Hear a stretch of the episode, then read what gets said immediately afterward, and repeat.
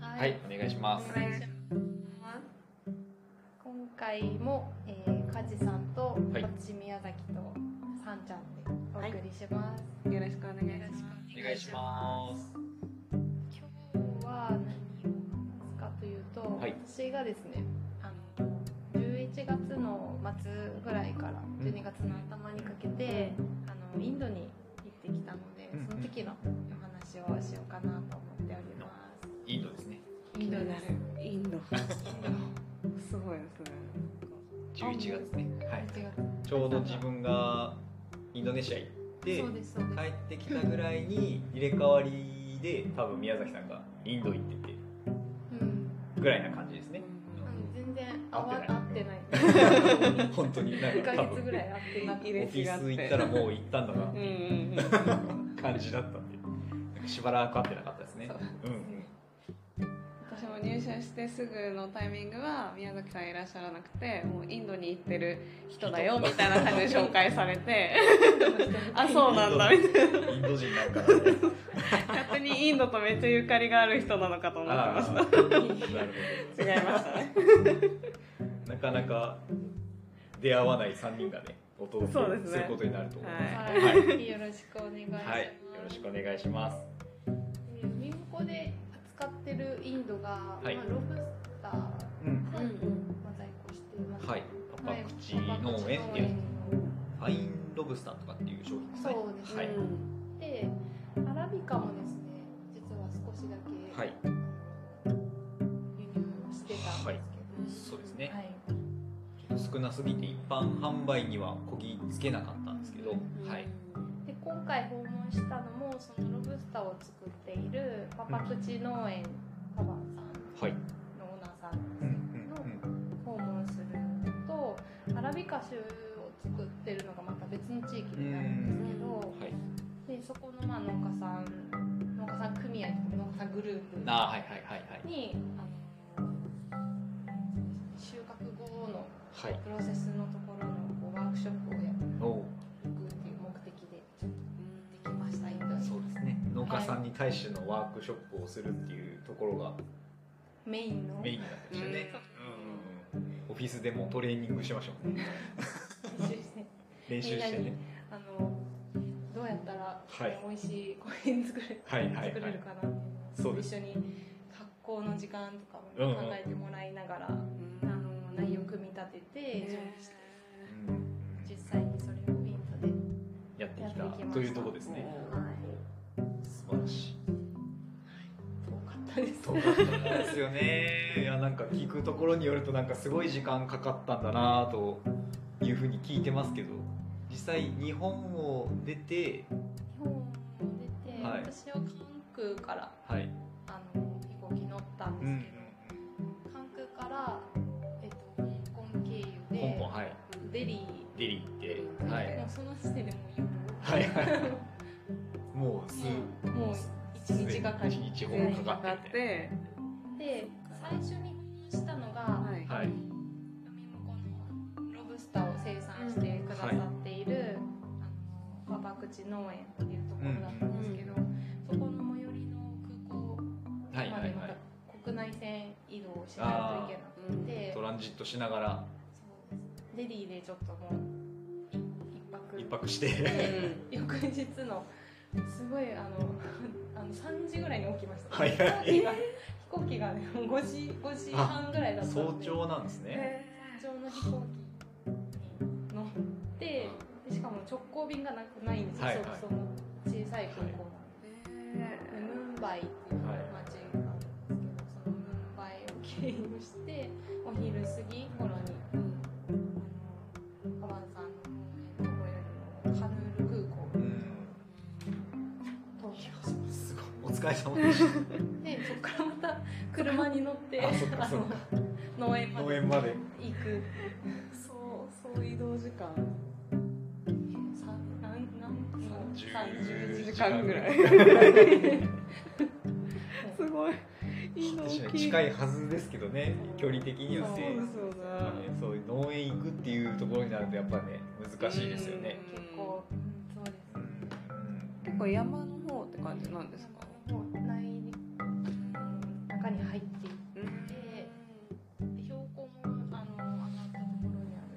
あーそうですねそっか900から1000ちょいぐらいのあーところに農園がはいはいはいいやいやいやすごいそくれねはくね道を行きながら乗っていくそれつづら折りで上がっていく感じですよね直線で上がれないからねいやいやいやお疲れ様でしたたうどんり着いただけでもうお疲れ様で達したっ成て感感じがですよね達成感がすごい着いた時がもうあの日も暮れてたんで夜で二二回目の日暮れ2回二回目の日暮れで、まあ、ポバンさんがあの近くの子をは迎えいに行って、はい着いたよって言われてあのでコーヒーの木はあのなんかあるんですけどすごいあーあのはっきり暗く見えてない見えない そうであろ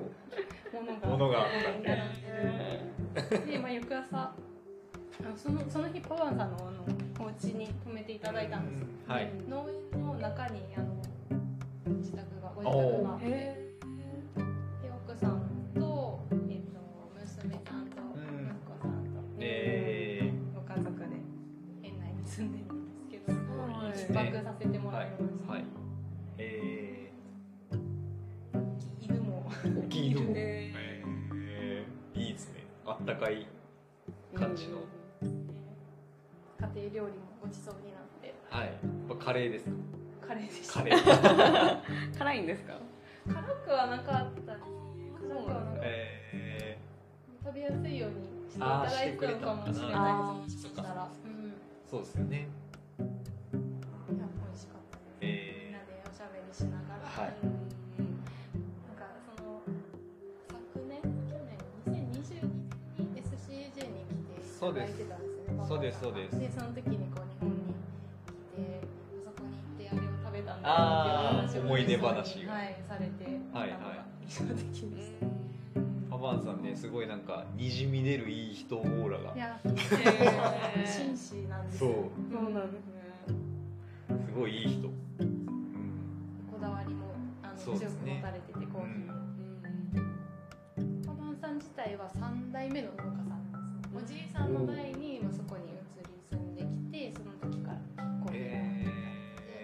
お父さんとお父でさんパパンさんとうえーすごいじゃあ長い歴史のある歴史のある農園ですねうんそうですねでロブスターをはいこうもともとこう力を入れてうんうん栽培されてたのもあって今もこうロブスターとアラビカどっちも作ってるんですけど、はい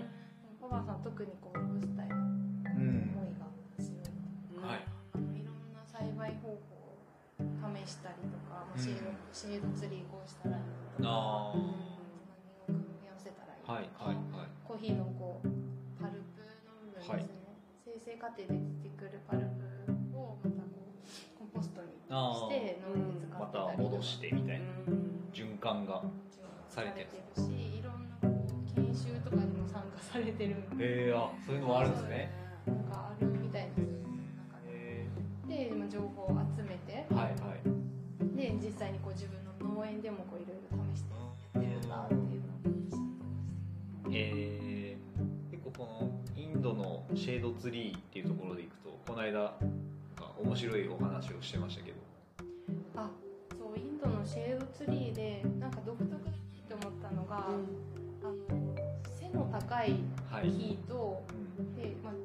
コーヒーよりは背が高いけど、はい、そんな高くない中ぐらいの中ぐらいの木をこう組み合わせて2段階こうシェードシステムみたいな感じでパワーさんはあの読ん読んでたんですけどなんかそういうシェードの作り方をされてるんですよ、で結構そのここのパパ口農園以外のう農園今回訪問の中で今回のあのインドのはい旅の中で訪問した他の農園でもなんかそういう背の高い木と中ぐらいの木の組み合わせのシェード作りっていうのをされてる農園もあのちらほらあって、はい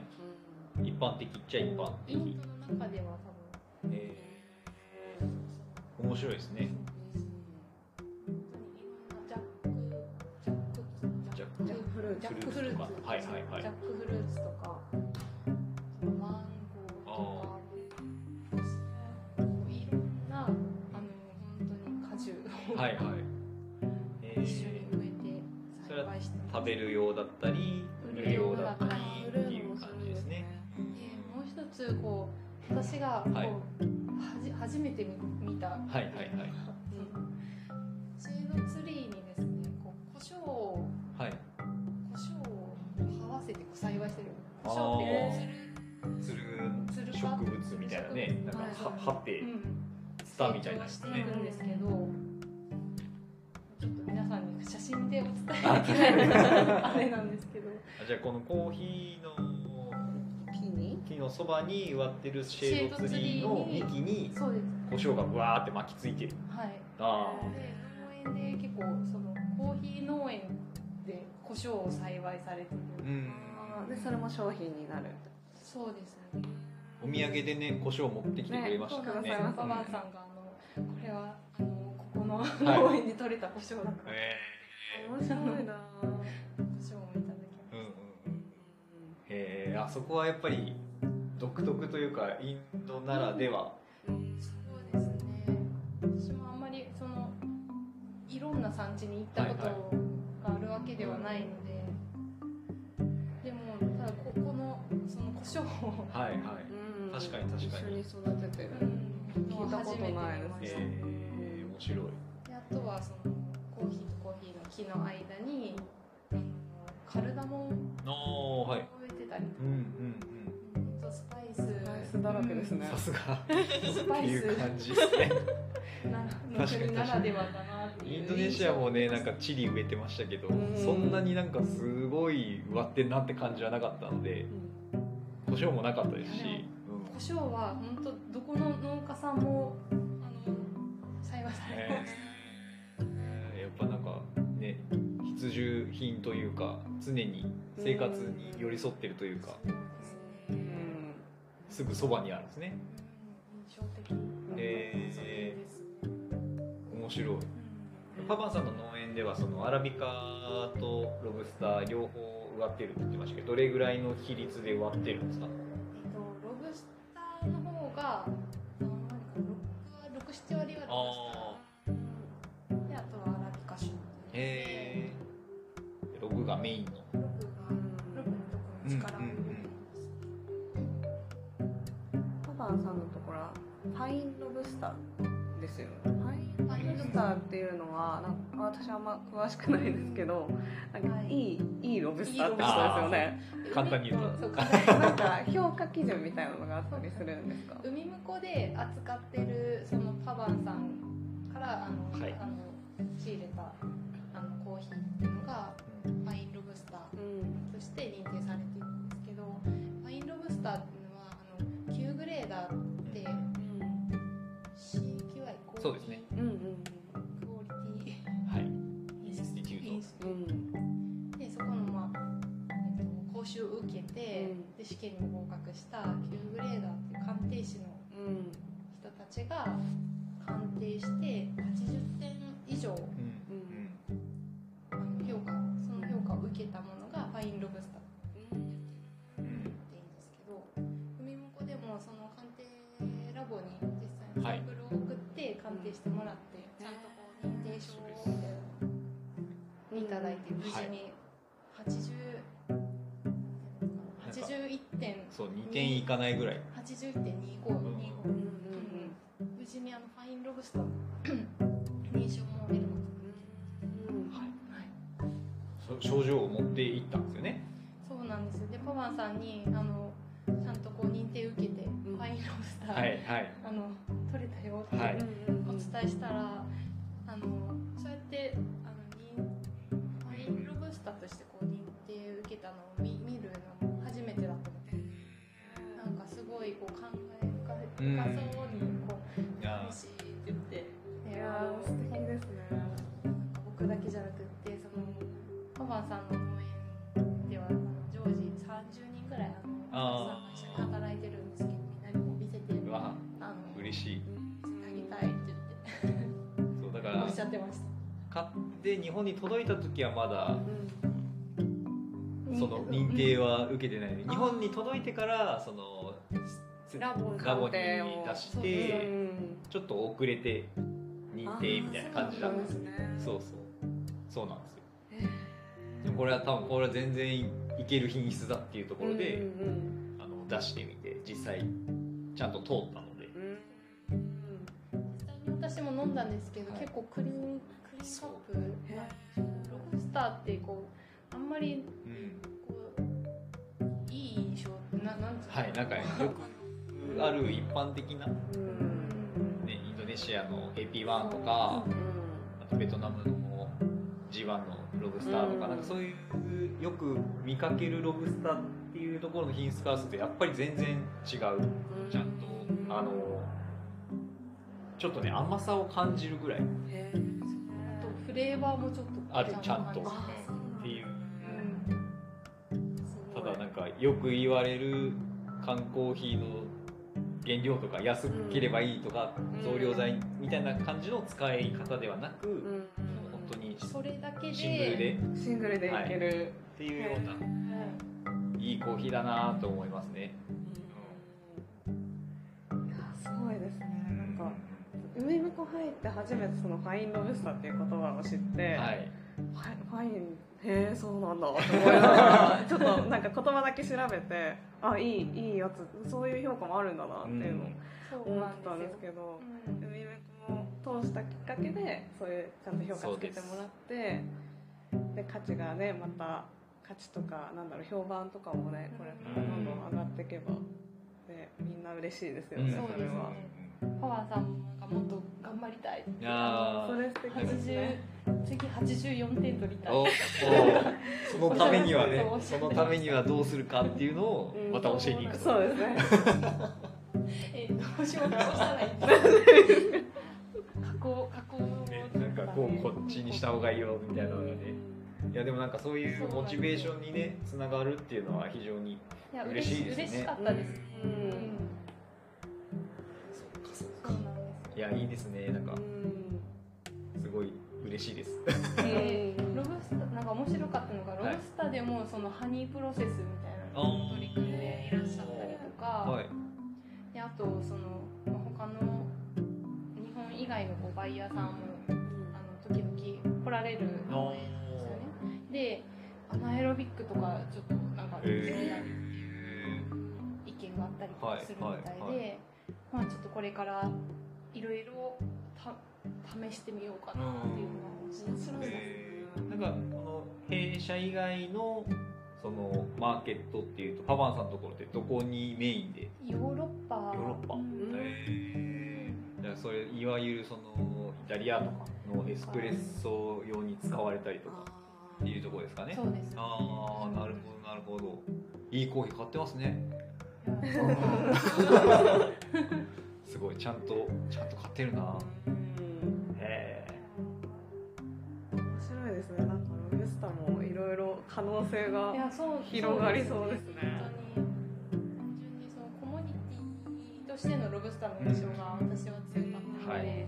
ロブスターだけ見ても品種もパパさんの畑では2種類えはいいたり、えあとそういうプロセスにもこういろんなー、はいはいはい方法で取取りり組組んもうでとしていたりというところでへえすロブスターの可能性をごいねうん感じて、え感じて帰ってきまえ楽しみですね。うちでもやっぱりこの1年で扱うロブスタが増えたというか、うんベトナムは前からやってましたし、えっと、東ティモールでもあってでこのインドみたいな形で、はいやっぱりなんかこの広がりみたいなのを感じながらうん自分も営業をうんしていてでちょっとずつですけどそのファインロブスターだったりそのいいロブスタの需要がちょっとずつちょっとずつ増えてきてるなっていう印象もあるので、今後はねうん期待ですね、うん楽し。みだなと、うんうんそうですね。ちょっとアナエロビック気になってああいいです個ね人的いいにですねロブスターのアナエロビックねどうなるんだろうどうなるんはだろう。いはいはい面白いかも今後もお楽しみにはいうんしておいていただきたいなと思います、はい、でそのパワンさんの応援を訪問した後にですね、はい向かったのが、えっとリンリンリンディグルっていうところにほうほうほううリんンディグルはいインディグインディグル、はいインディグルの中のタンディ、発音しづら発そう音しづらい。パンディクリパンディクパリンデク。それは近いんですかえっと、そこに行くのもまた半日以上かかる。なんかマンパン本の当とにころからそうですね。車で。半日以上はい。うわでその地域を一緒に訪問したのがペッパートレイルっていう、はいーはいあの2人組で会社を営んでる、あの人たちがいるんですけど、はいそのペッパートレイルがあの私たち海の向こうコーヒーの、えー、とアラビカ州、はいインドのアラビカ州を生産している生産者取りまとめてくれている私たちのパートナーなんですけど、ははい彼らと一緒にあのそのアラビカ州生産している地域を訪問してワークショップを行いました。なるほどなるほどどれぐらいの方が参加したんですかワークショップにはワークショップには、えっと、一番最初に訪れた村では、はえいっと、6名農家さん、でプラスあのその農家さんを取りまとめてくれてるリーダあーあで次の日に、えっと、行った時はですね結構大きいこうはいセミナーみたいにかっちりこう用意されてえるー、会キャッ場チ会場で30人近くうわーいらっしゃいましたねーうわそれ緊張しますねなんか一人はあの三つ山を越えて三つかなそう多分みはるばるはるばるすごいあのバスもこう乗り換えながら来て来てくださったすごいもう本当おじおじいちゃんはいで熱心な方がいらっしゃったんですけど、そうだけ来てくださっえー嬉しいですねそれも嬉しかったでうんうんすごいでもすごいですねそれだけ熱意持ってう生産に取り組んでる方がたくさんいらっしゃるた、ねんまあ、やっぱりペッパートレイル自体がそういった農家さんをメインにというか、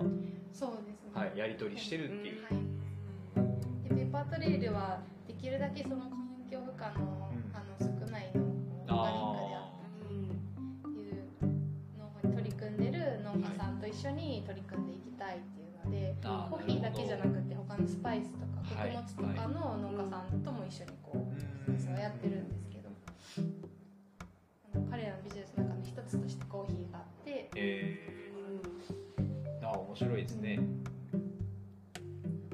そっかアラビカの方はなんかロブスターのワークショップやるときと違いあったりとかするんですかロブスターのワークショップは今回ごめんなさい失礼しましで今回はペッパートレイルパのンレルの方のそうなんです農家さんパトレルが関わっている農家さん会社にしてまたす。なるほどどうでしたか農家さんの反応そとういう聞かきたなんいかですそれ知知ってるわそんなんって感じなのかあであもあそれは知らなかったみたいなところし知ってるはそんな感じな気がしまあす。そうでもやっぱこうはいなかなかできないと思います。ああうん現実はみたいな現実的にそのあ乾燥する場所がなかったりとーか、はいはいなんかあの実際に行く前に話してたところで行くとなんか水あるのかなみたいな話もしてたじゃないですか豊富に使えるのかなみたいなそこら辺はどうでした行ってみて地域によりけりかなよりけりじゃあ結構豊富にあるところはあ水もっ使てえる。うんそっかそっかそれはどういう水なんですか湧き水水だったり川あー川か水だらったりあーそっかそっかそうですえ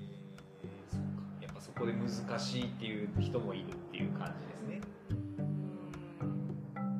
じゃあ結構農園によってプロセスも全然違ってみたいな感じになるんですかそねうですねまあウォッシュにしてもその発酵の段階でウェット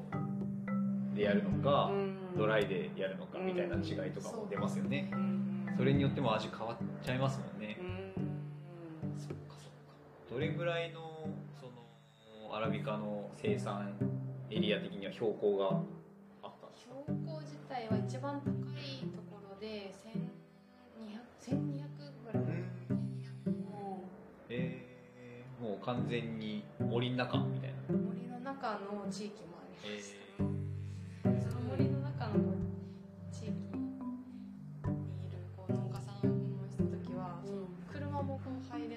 舗装されるわけがないみたいなちょっと登山して、はいはいあいいじゃないですかしてえ自然の中にもうコーヒーが植わっているようなこうイメージのーえーすごいいやそんな中で生活とともにコーヒーを栽培してるっていう方々だったんですねそうなんですコーヒーだけじゃなく他にもなんか生産してるものがあるって感じなんですかそういう胡ところだと椒だ胡う椒とかんああやっぱり胡椒カルダモンなあカルダモンカはルダモン高いんですかカルダモンは結構高いイメージよねあの結構高い高い、えーコーヒーよりも全然高い高いえただそのカルダモンをあの栽培していくのにすごい手間がかかるみたいなんですよはいはいケアをしっかりしていーえかないとそのカルダモンの実が取れないうんーなるほどなるほどコーヒーよりも高くはなるけど手間がかかる手間がかかるあうんーへえ面白い、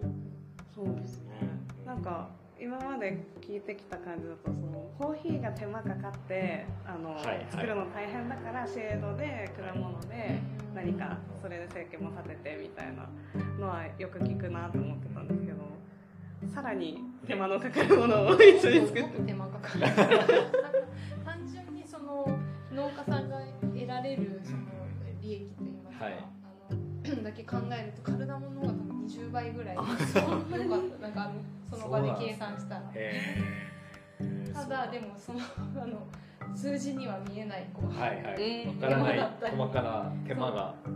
るみたいなへえじゃあ結構コーヒーに変わる人も多いんですかねそういった手間手間がっていうところでいくともしかするとね面白いなそっかそっかなんかインドならではのお話がそうですねね聞けて面白いですねそっいや本当にあのパワンさんみたいにコーヒーでかはいビジネスをやっていこうっていううんスタンスの方もいらっしゃれば、はいはいアラビカ種を植えてる地域っていうのは結構コミュニティの中のこうせなあーなりわいとしなりわいともしてう昔かそうらやっあこういろんなこうあり方がはいはいはいわかります地わか域りごますとにあってー同じインドだけど全然違うなっていう印象を受けました。確かにそうですよねそのもう生活の一部と化しているところと本当にビジネスビジネスというか、うんまあ昔からずっとやってその大きな農園としてやってるっていうところの違いは、ね、結構ありますよね、うんへーそうですねいろんなものがあってそうやっぱりなんかね近くても全然違いますよねその場所場所でもやっぱりバックグラウンドが違うというかうん状況も環境も違うからもうプロセスの仕方一つはいはいも違うし乾燥まで全部農家さんがやる人もいればあちょっと乾燥までやるスペースがなかったりあーそういう施設がなかったりす設る備的かならウェットパーチメントで売って売るっていうあえー、ウェットパーチメントでなるほどなるほど販売してチェリーではチェリーでのやつもある感じですかよりはウェットパーチメントで販売するへえ方がそうなんですねえーじゃあちょっとなんかまあもう完全に剥きたてっていうよりかはちょっと表面乾いたかなぐらいのやつそうでですはいえー市場に市場に出ていくんですね、はいじゃあそこをあの仲介業者みたいなコレクターたちが品住みながら買ってで最終的に仕上げてそうなんです乾燥場もあるんですそのはい市営のこう乾燥場市営の乾燥場がえー、すごいじゃあそこで乾かしてそうなんですへええ面白いですねうんそっかえー、なるほどなるほど面白いですね、ペッパートレイルはどどこからどこまでをなんか見てるというか管管轄してるんですかペッパートレール自体は、まあ、農家さんからそのあのコーヒーを調達する役割をしていてただでもその栽培のことであったり栽培、まあ、収穫後のこうプロセスのところっていうのもあのます。なるほどじゃあもう直に農家さんとコミュニケーション取りながらそうですね。うんどうやったらもっと美味しくなるかとかそういう話もしながらどうでし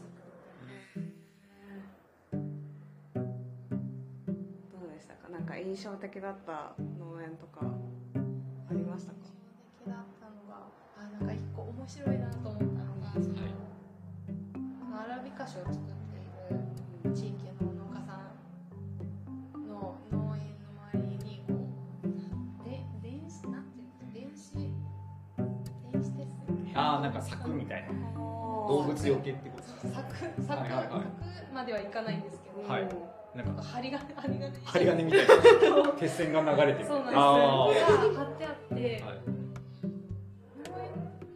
てあんまり見たことないなと思ってこれって何って聞いたら、はいななんだと思いますなんかあれかなコーヒーを取りに来た人よけそう変な変なねちょっと泥棒よけみたいないやなんかそれがなんか象象がやってくるから象その象よけなんだって言われてえー、そんなインド像そんなひょろひょろな線でいけいけ る確かにありそれでかも守れしるれないんですけどそうなんですよそうインドだらしいですね象よけなんですね象がやってくるみたいなじゃあ野生の象がいるような近くにいるような地域でへえそっかでもすごい広大ですもんねエリアとしては怖いですよもう普通に予安い想がやってくるってこう想像えがちょっとねちょっと私はで想きないです像がつかないんですけどでも時々あるみたいで園内にこうバナナとかがああちょっと食べに来てみたいなへー象見ました象を私見ましたそうおえすごいインドあそ象うそうなんですよ象あの移動してる時にですね、はいはいはい幹線幹線道路とかもコンクリートでされてる、うんあの道路を走ってる時に、はいペッパートレイルにそれをちょっと見てみあっちあっちみたいにこれ何かと思ったら、象の家族がいてええ一頭じゃなくて5匹ぐらいー、 めっちゃ多いはいはい生で 生で生で象がいるの結構近かったんですか近距か離ったですね、えもう本当頭の先えー、すごいびっくりしましたねあサファリパークみたいですねなんか動物園ですよねねの本当に本当にすごいえー、面白いですでねも象ってやっぱあの現地の人からしてもなんか危険危険っていうかそうですよまあ、ね危ない飼われてるわけじゃないですそうそう野生ですからねなのでこうバイクのバイクをで通ろうとしてた現地のインドの人象が渡るまで待って待ってみんな危ないと分かってるから、えー象をいかに怒らせないかはいはいそっと通り過ぎるのを待ってえー、いいな象見れたんですそう見れねましたえー、いいなすごいこの辺でそう訪問したところがあのウェスタンガーツって言っウェてスタそンガのーツ植植物とかその動物がいろんなこう多様性あふれてるっていうので私もちょっと後から知ったんですけど、はいなんか世界遺産とかに登録されてるえそうなんですねそう地域なんですよえーすごいじゃあ、うんうんすごいほ保護されてるというかそうですねか、守られてるエリアだったんですうん、ね、豊かな生態系の中で野生の像がいたりとか猿猿猿にも会いましたし、ねあとインドの国鳥あがークジャクなんですよはいはいはクジャクにもい。見たんですか、野生のえー開いてました。開いてなかったポジテ開いィてブなかったえすごいーいいな。結構そしたら、鹿とかもいますねえー動植物が豊富にうんうんうんいいで鳥いい環も境ですね鳥。もたくさんいましたあ鳥に詳しくないので、どうはい何の鳥かは分かんないですけど本あ、めっちゃわかりますそれ。当いろんな鳥がいたのは確か いろんななんかいろんな声聞こえますよ。えインドネシア行った時もこの声はなんとかだよって言われてもわからんわからん。ないそう鳥に詳しくなったらもっと楽しいんそうかもしれないですねうんうん本当にあの植生とか動物うんはいに住んでいる場所でしたうね、ん。いやいい経験原因ですねそうなんだは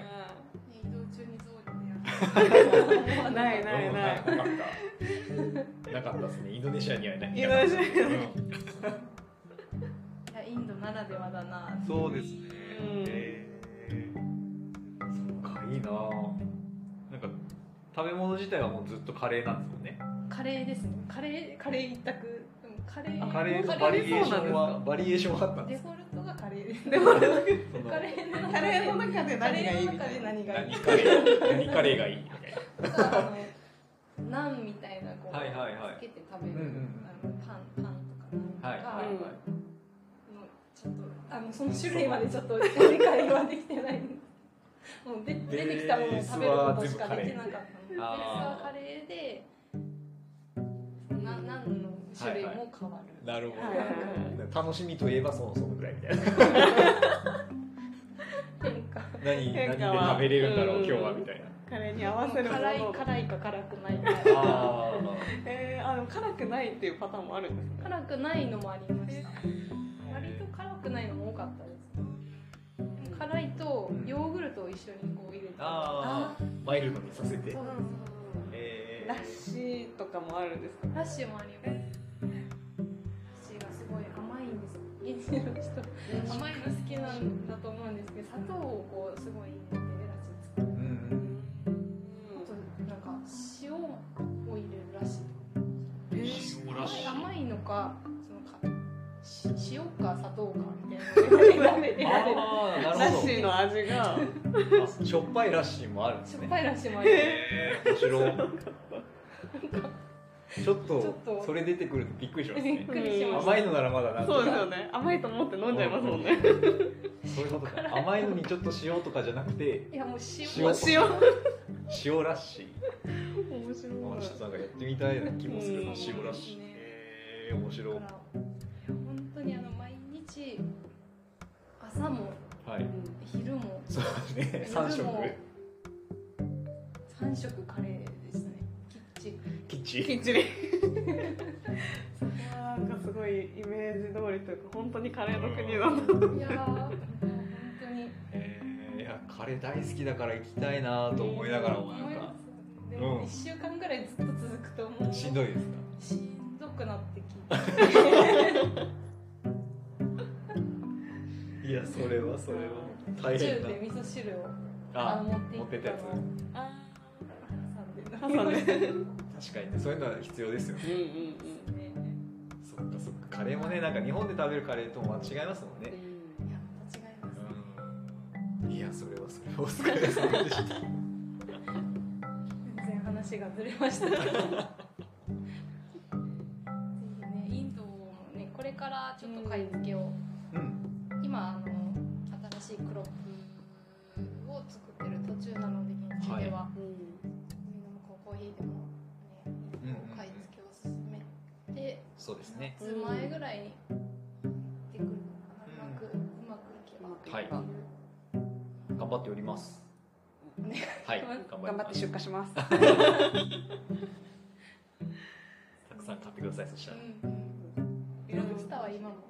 そうですね今もまだはいパパ口のファインログはたくさんありますんではいぜひなんか気になるっていう人がいらっしゃればうんぜひ試していただきたいですね一回試していただきたいなっていう商品そうなんですよ。の一つですねうん自分の中では、うん、私もなんかあロブかみたいなところもあるとは思うんですけうど、ここで終んわらないでほしいそうなんですちょっともう一歩踏み込んでねインドそのうインドの世界にロブのそロのブの世可界能性を、ね、味わっていただきたいな そうなんですよなのでね弊社あのインド以外のロブもあるんで飲み比べていただくこともであきそれますし面白いかもしれうんななんいかですねねより面白そううん面白さが伝わるかなと思うのでぜひぜひお試しいただけたら嬉しいですではいす。はい。ところで、はいインドのはいお話でした。大変ないやめっちゃ面白かった旅だったとは思いますけどありがとうございますはい、こちらこそありがとうございました。いやでもなんか話聞くとすごい身近に感じるしなんか、あまた飲んでみたいなとかあそう飲ですむね気になるなっていう気持ちにすごいそうなんかなねんかねこういう話を聞いて飲むとまた一味二味違ったというかなんかより美味しく感そうじなたんでりすしよますよねとかなんか実際体験してみうてん飲むその後のコーヒーの味なんか変わる気がしていてうんそうですねそこになんか人がいるというかうんすぐそこに人を感じれるというかそういうのがなんかこの